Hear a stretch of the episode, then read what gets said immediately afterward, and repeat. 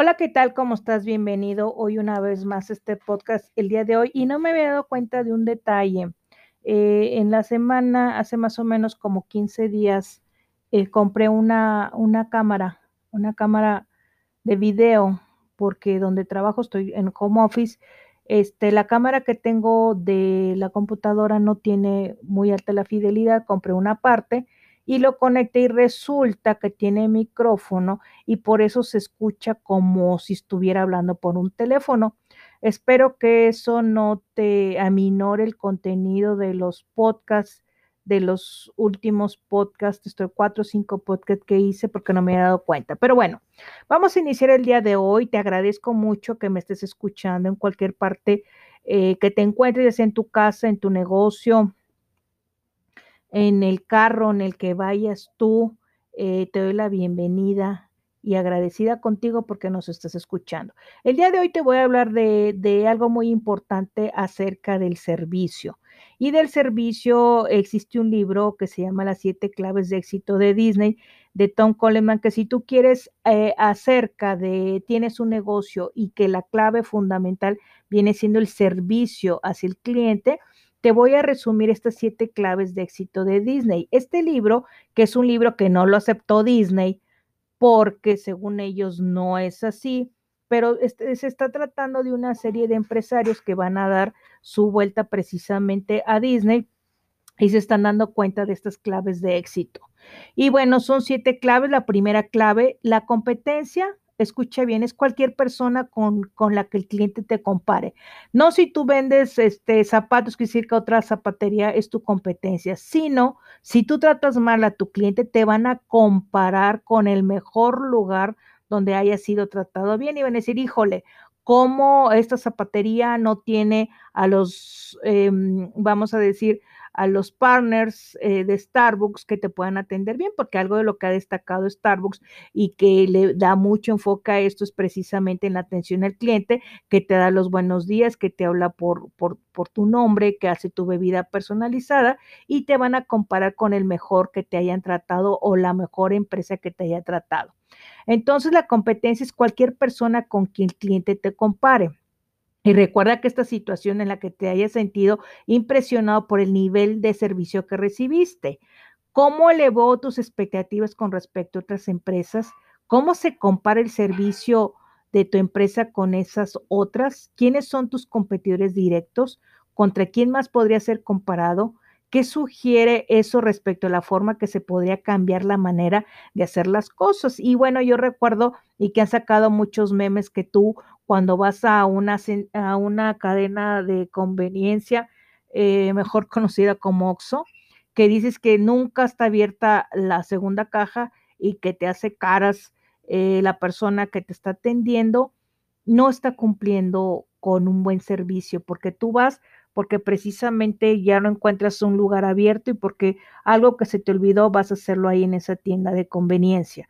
Entonces, a mí en lo personal, pues ni los buenos días ni nada Dani, Y una vez tuve una experiencia bastante desagradable eh, que después te la voy a compartir.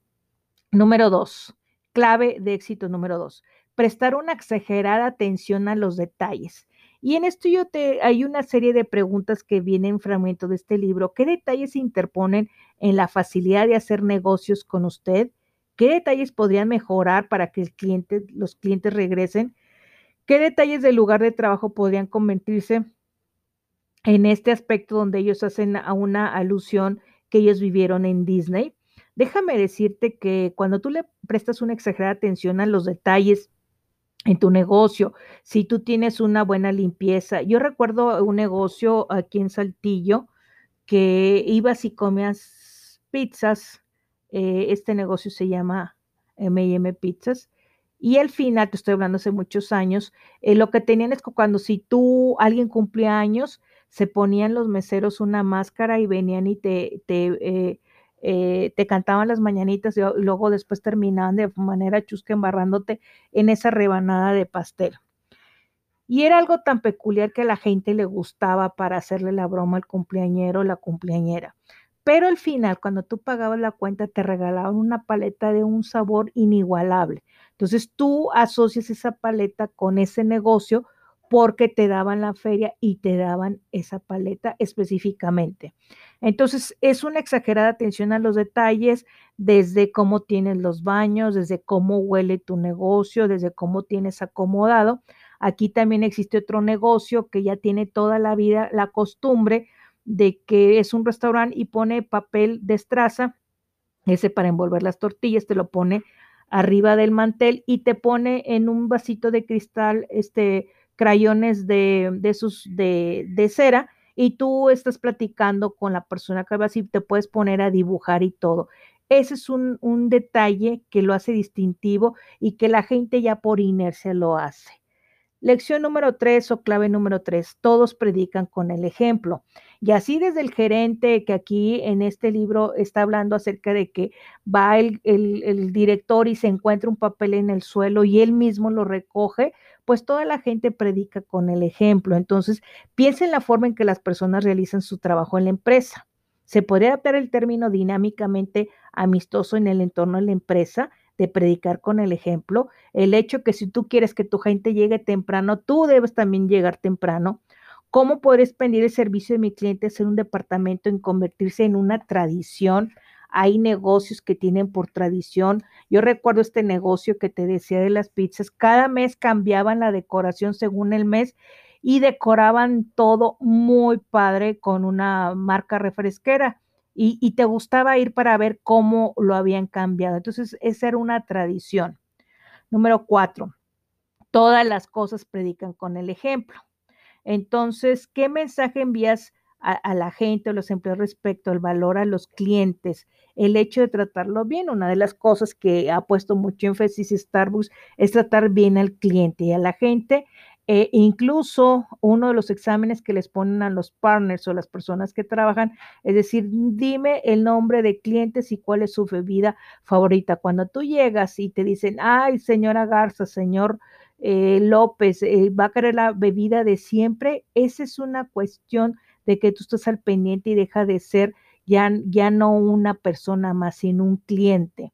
Entonces, eh, si tú tienes en la mente la importancia de las cosas que no se ven, ¿de qué manera se podría recordar a los empleados que los clientes son oro puro, el tratarlos bien?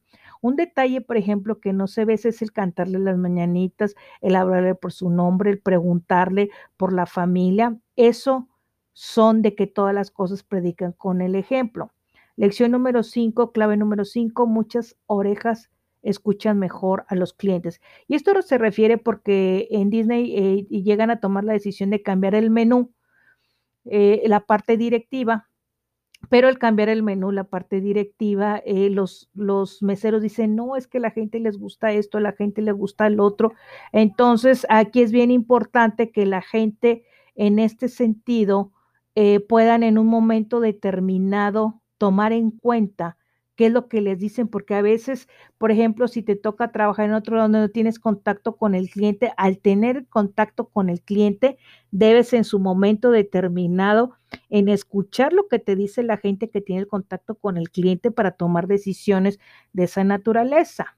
Lección número seis. Esto es bien importante porque a muchas empresas se les pasa. Recompensa, reconoce y celebra. ¿A qué se refiere esto? Que a veces tu personal no lo recompensas, no lo reconoces ni tampoco celebras los triunfos. ¿Con qué frecuencia no reconoces el buen desempeño de un empleado? Eh, ¿Cuál es tu retroalimentación positiva o negativa para la empresa? ¿Cómo podrías mejorar esta retroalimentación? ¿Cómo le das la retroalimentación a tu empleado? Hay jefes que jamás retroalimentan a, sus subordinados y no te estoy hablando que si tú tienes una empresa y tú trabajas y tienes gente a tu cargo, por favor, recompensa, reconoce y celebra. Y la lección, la última, la número siete, todas las personas constituyen la diferencia. Esto se refiere que cada uno dentro de su puesto, ubicado en su perfil, constituyen una diferencia. El que trata con el cliente tiene que tener el perfil para tratarlo, el del área contable para manejar sus números y cada uno, ¿cómo es posible comunicar esta creencia a los demás dentro de, de la empresa? Cada quien dentro de su departamento tiene una función que si son como un eslabón para todos trabajar en equipo. Y aquí es bien importante enseñar a la gente a trabajar en equipo, no en grupo, porque si empiezan a trabajar en equipo vas a tener resultados maravillosos dentro de su empresa. Bien, espero que te haya servido este las siete claves de éxito de Disney de Tom Coleman, donde te está hablando si tú quieres dar un excelente servicio y así tengas una, un negocio o trabajes en una empresa, toma en cuenta estos puntos. Nos vemos hasta el siguiente podcast. Hasta pronto. Bye.